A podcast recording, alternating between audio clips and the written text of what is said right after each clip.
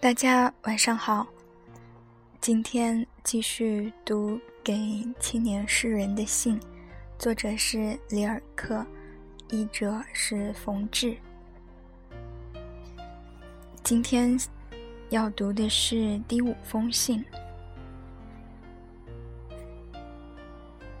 给青年诗人的信，里尔克。十天前，我又苦恼又疲倦的。离开了巴黎，到了一处广大的北方的平原，它的旷远、寂静与天空本应使我恢复健康，可是我却走入一个雨的季节，直到今天，在风势不定的田野上，才闪透出光来。于是，我就用这第一瞬间的光明来问候你，亲爱的先生。亲爱的卡普斯先生，我很久没有答复你的信，我并没有忘记它，反而它是常常使我从许多信中捡出来再读一遍的，并且在你的信里，我认识你非常亲切。那是你五月二日的信，你一定记得这封信。我现在在这远方无边寂静中重读你的信，你那对于生活的美好的忧虑，感动我，比我在巴黎时已经感到的还深。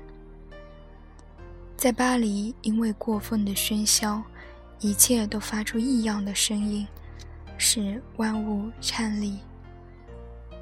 这里周围是伟大的田野，从海上。吹来阵阵的风，这里我觉得那些问题与情感，在他们的深处自有他们本来的生命，没有人能够给你解答，因为就是最好的字句也要失去真意。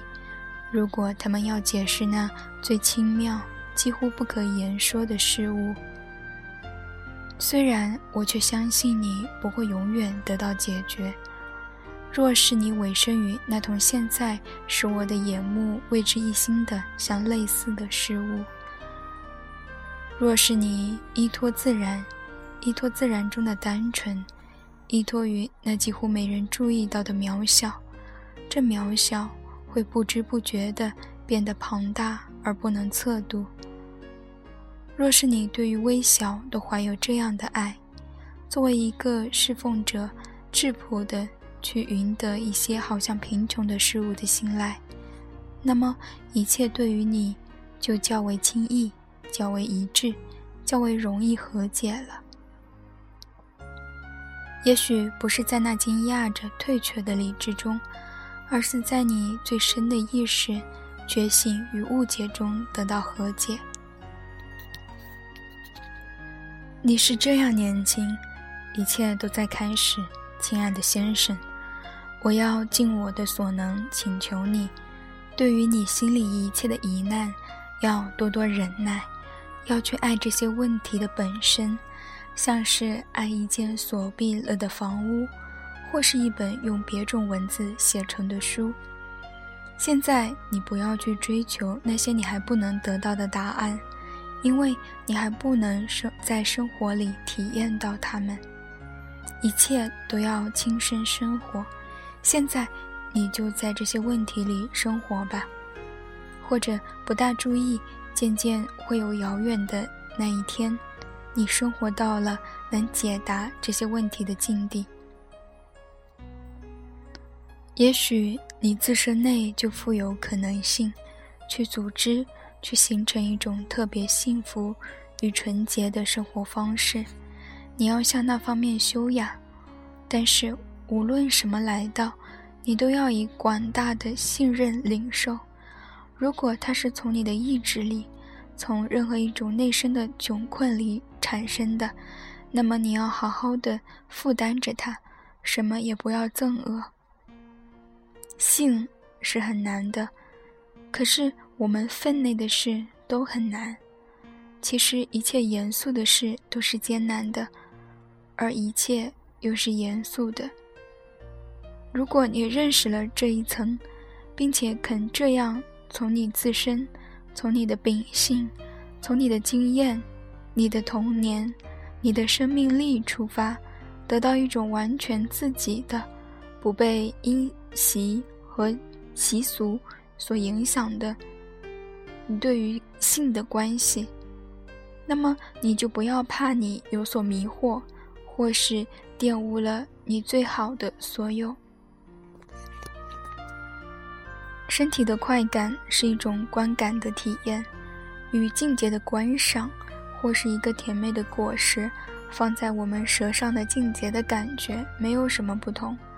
它是我们所应得的丰富而无穷的经验，是一种对于世界的领悟，是一切领悟的丰富与光华。我们感受身体的快感并不是坏事，所不好的是。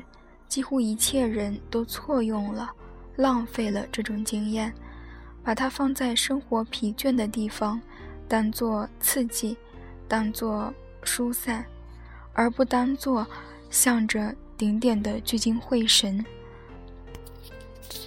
就是饮食，也有许多人使之失去本意，一方面是不足，另一方面是过度，都搅浑了这个需要的明朗。同样搅浑的是那些生命介意自心的一切生的、单纯的需要，但是一个个人能够把它认清、很清晰的生活。如果因为个人是要有条件的，那么我们就说是寂寞的人。他能够想起动物和植物中一切的美，就是一种爱与渴望的。静静延续着的形式，他能够同看植物一样去看动物，它们忍耐而驯顺的结合、增殖、生长，不是由于生理的享乐，也不是由于生理的痛苦，只是顺从需要。这个需要是要比享乐与痛苦伟大，比意志与抵抗还有力。啊，人们要更谦虚地去接受。更严肃地负担着充满于大地一直到极小的物体的神秘，并且去承受和感觉它是怎样重大的艰难。不要把它看得过于容易。对于那只有一个的果实，不管它是身体的或者精神的，要有敬畏的心，因为精神的创造也是源于生理的创造，同属于一个本质。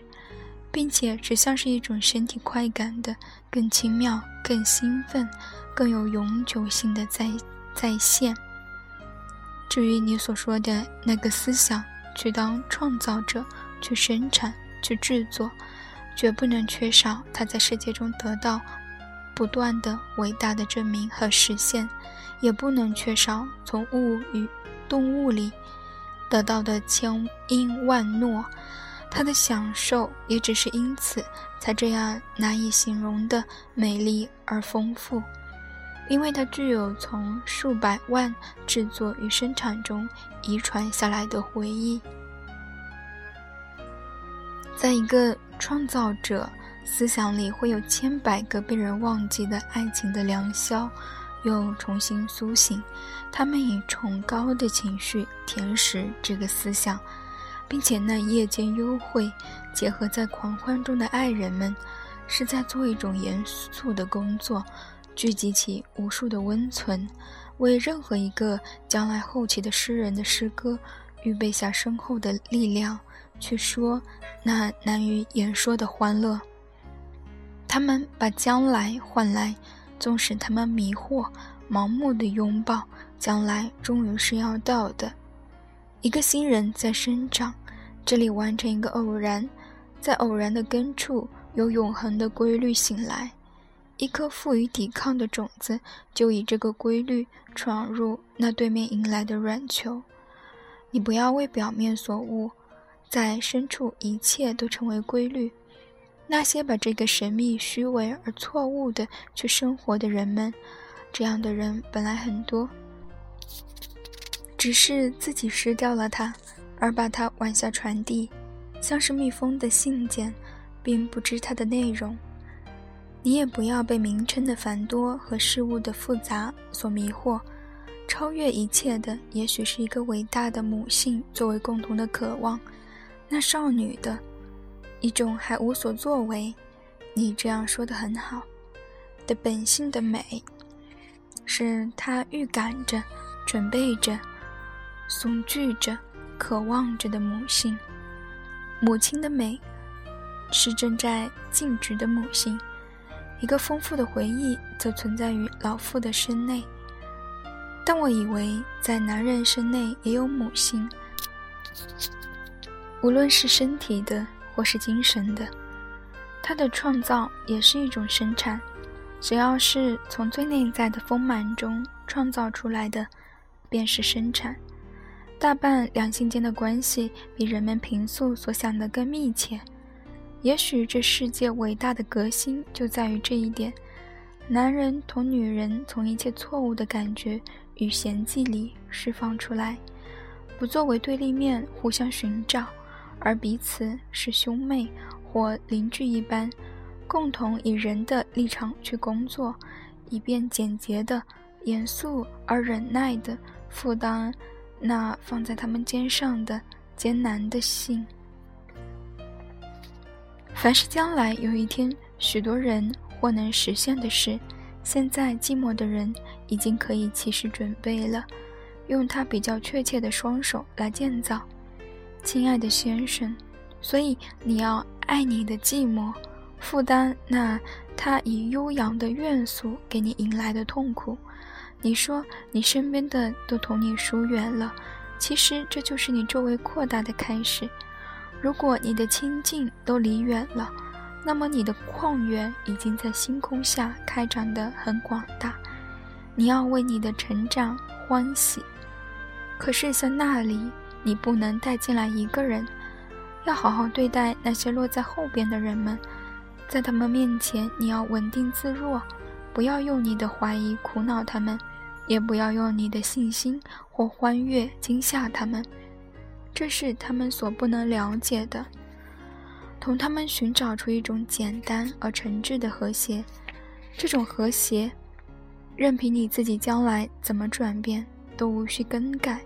要爱惜他们那种生疏方式的生活，要谅解那些进入老境的人们，他们对于你所信任的孤独是畏惧的。要避免去给那在父母与子女间常演出的戏剧增加材料。这要费去许多子女的力，消蚀许多父母的爱。纵使他们的爱不了解我们，究竟是在爱着、温暖着我们。不要向他们问计，也不要计较了解，但要相信那种为你保存下来，像是一份遗产似的爱。你要信任，在这爱中自有力量存在，自有一种幸福，无需脱离这个幸福。才能扩大你的世界。那很好，你先进入一个职业。这里是卡布斯军校毕业，被任命为军官。它使你成为独立的人，事事完全由你自己料理。你耐心的等着吧，看你内心的生活是不是由于这职业的形式而受到限制。我认为这职业是很艰难、很不容易对付的，因为它被广大的习俗所累，并且不容人对于他的问题有个人的意见存在。但是你的寂寞，将在这些很生疏的关系中间，成为你的立足点和家乡。从这里出来，你将寻得你一切的道路。我一切的祝愿都在陪伴着你，我信任你。你的莱内玛利亚·里尔克，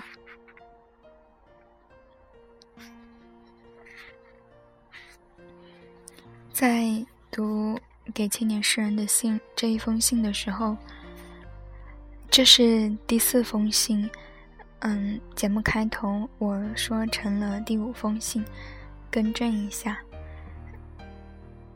其实，在读这封信的过程中。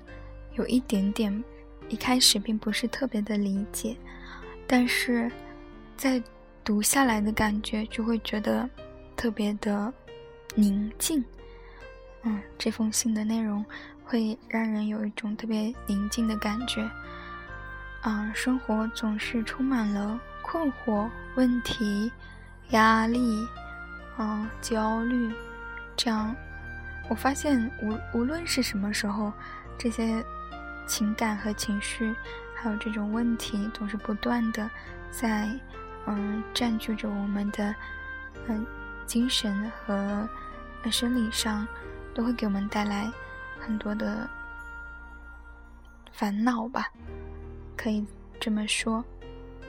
嗯，所以我们需要去读一些文字，看一些书。对我来说，可能会有一部分是逃避的成分，但有时候又觉得，哎，好像我能够在文字里得到一些。安慰，得到一些力量，然后再去面对我的生活和，啊，去面对我个人的生活。这封信稍微有一点点长，嗯，好啦，今天的节目就到这里，希望大家